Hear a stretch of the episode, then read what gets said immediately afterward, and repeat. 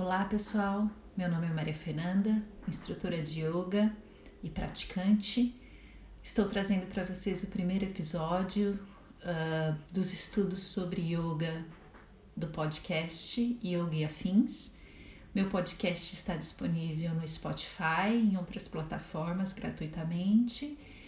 E também você pode me seguir no Instagram, mafe.yoga ou no Facebook, Maria Fernanda de Sá. Pode me mandar direct e qualquer dúvida eu também estou à disposição. Uh, o objetivo desse primeiro episódio é dar uma introdução sobre o que é yoga e da onde que surgiu essa prática milenar, né, que hoje em dia está tão em voga no Ocidente. Bom, eu vou dar uma introdução para vocês de um pouquinho de como surgiu o yoga na Índia e como que ele caminha hoje em dia e é apresentado uh, no Ocidente. Primeiramente, os primeiros yogis, uh, eles surgiram como uma tentativa de busca dos homens em relação ao que era essencial. Ele surgiu de um inconformismo com a vida material. Então esses yogis, eles se isolavam para observar a natureza e as suas manifestações. Isso eu estou falando de tempos imemoriais na região da Índia. Assim, eles observavam a si mesmos, os fluxos pessoais e os fluxos e manifestações da natureza. A partir daí, o yoga ele surge como uma prática muito antes de ser colocada como filosofia. Ela é uma manifestação externa e prática das observações de yogis inconformados com a sua vida material, buscando a verdade através da natureza e da observação de si mesmos.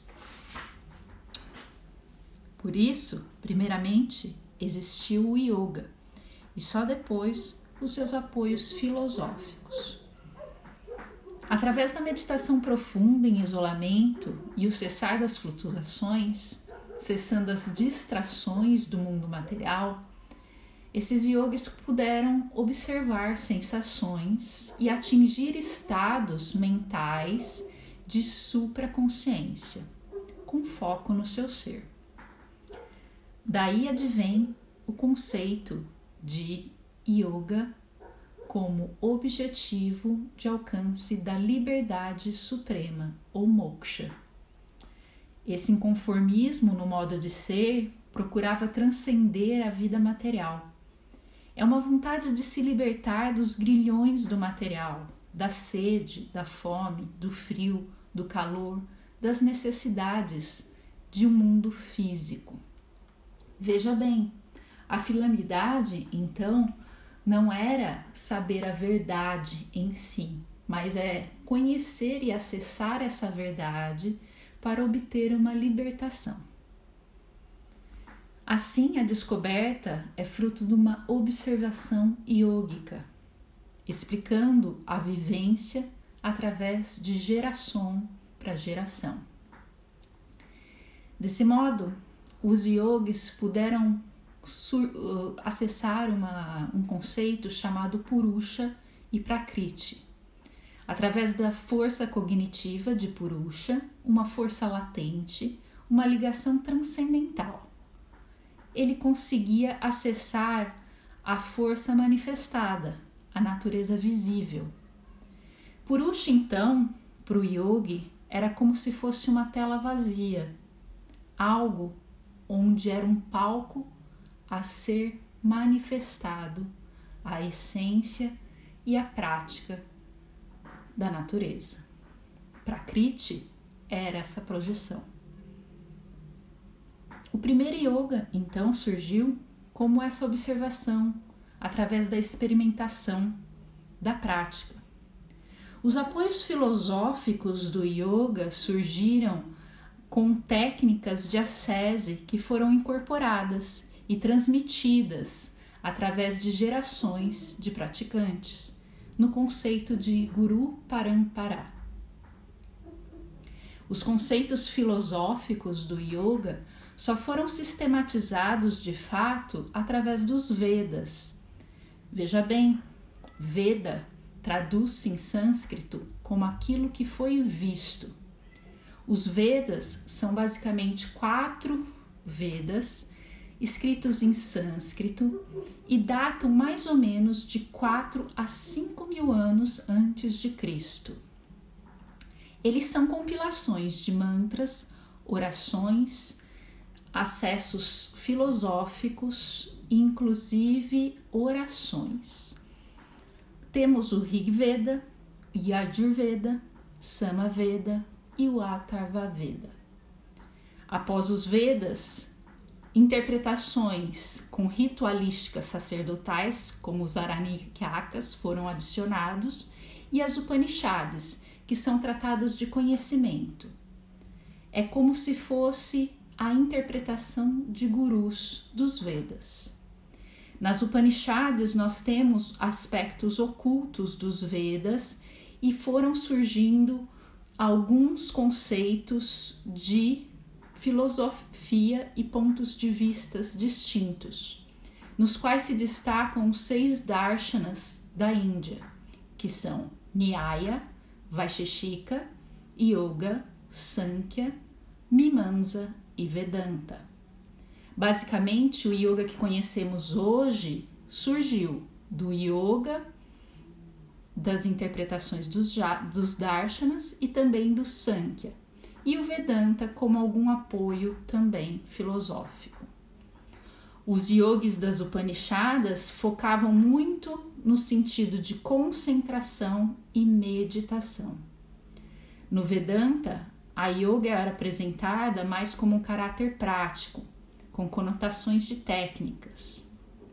A primeira vez que o yoga é realmente sistematizado nas Upanishads é através da Katha Upanishad e da Taitrikya Upanishad. Os aspectos aí apresentados do yoga são de renúncia, como antes os, os primeiros yogis praticaram, renunciando à sua vida material e se isolando. Inclusive, o sentido de renúncia dos frutos das ações,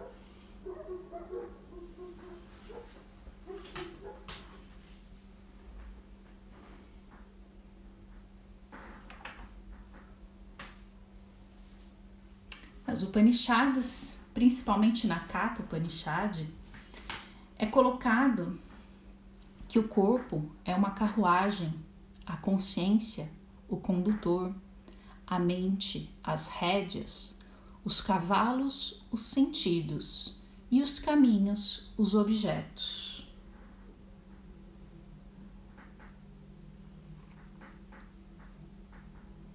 Por isso, yoga é unir une-se o condutor à sua carruagem, que deve tomar as rédeas dos seus sentidos através dos caminhos.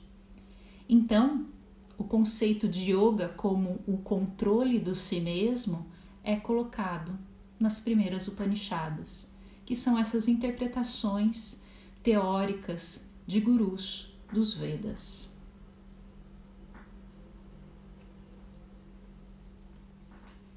Após as Upanishads, nós temos o surgimento dos Shastras, que são Ramayana, Mahabharata, onde se encontra o Bhagavad Gita, que foram escritos mais ou menos entre 2000 e 1500 a.C.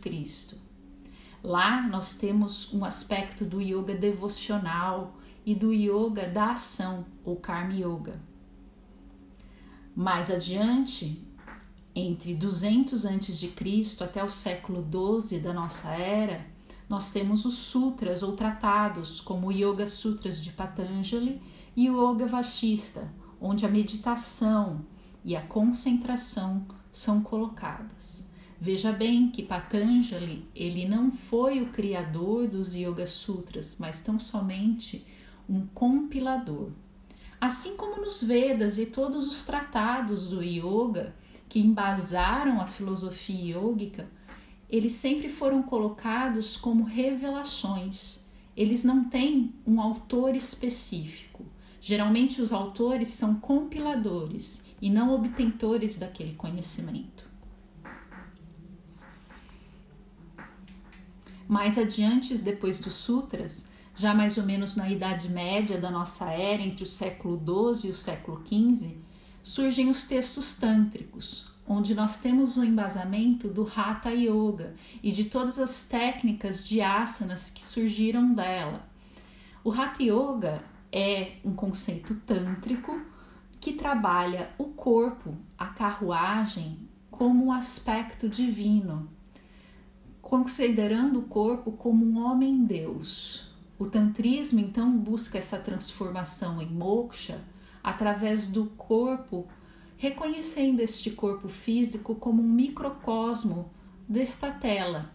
Para Kriti, então, a manifestação do todo pode ser uma, uma maneira de se acessar por Usha e não o contrário.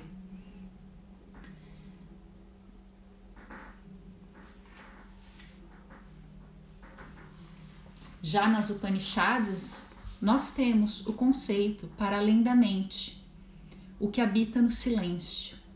É o supremo mistério que transcende o pensamento. Apoiando a atenção no corpo sutil, esse algo chega a alguma coisa. Esse algo não se apoia em nenhuma outra coisa.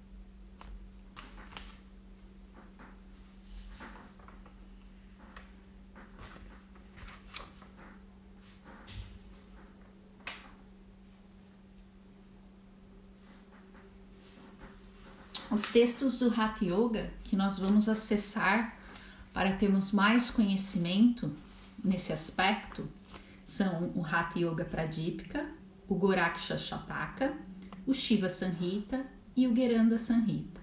E nós também vamos acessar um pouquinho e conhecer um pouquinho do Yoga Vashista, que junto com o Yoga Sutras de Patanjali recolhem e sistematizam as técnicas de concentração do Raja Yoga.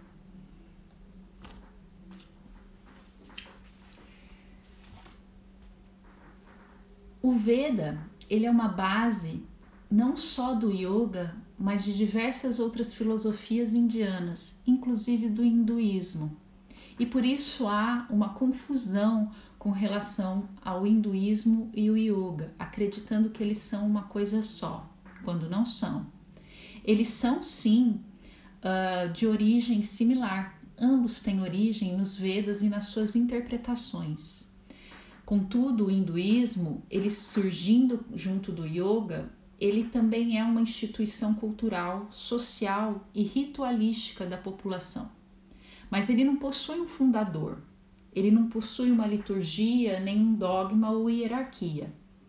Ele se apoia no conceito de Dharma, e nesse sentido, quando nós falamos de yoga, nós também falamos de Dharma. Dharma é a justiça ou a lei eterna é aquilo que viemos fazer, é a nossa missão.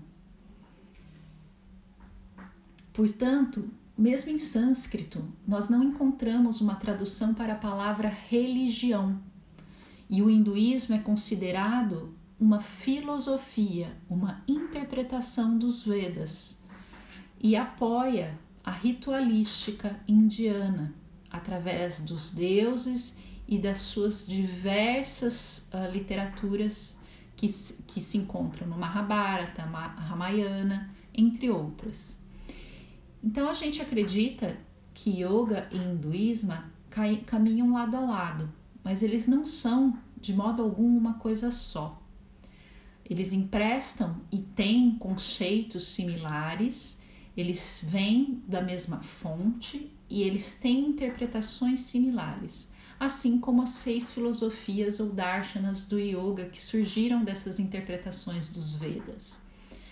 Os Vedas, eles não têm um autor, eles não têm uma pessoa que se uh, proclama uh, o, seu, o, o seu criador.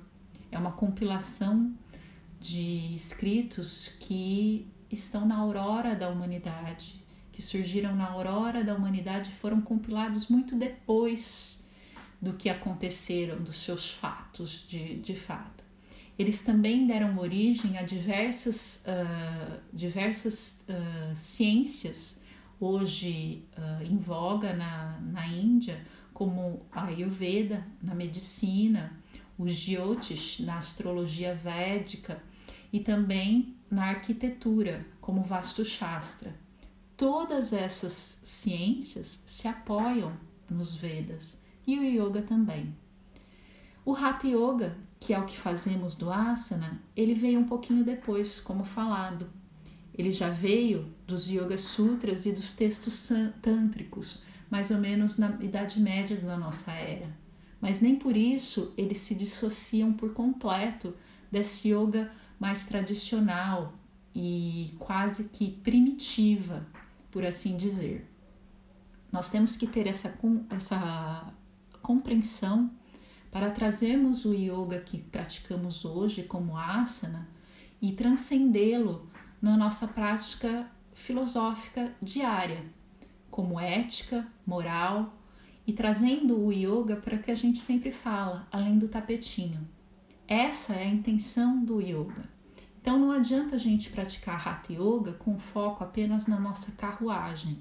O foco também é a nossa consciência, o condutor, a nossa mente, que são as rédeas, os nossos sentidos, que são os cavalos, e os nossos caminhos, que são os objetos aos quais a gente tem contato. E nesse sentido, não apenas os objetos, mas as pessoas, o mundo, a sociedade, o outro, a natureza.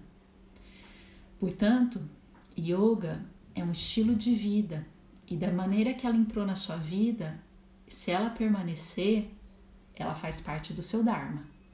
Segue ele e tudo será muito melhor. É uma transformação. Como diz o yoga, o sentido é morrer para o que foi e renascer para o que será. Você morre para os sentidos materiais e renasce para os sentidos espirituais.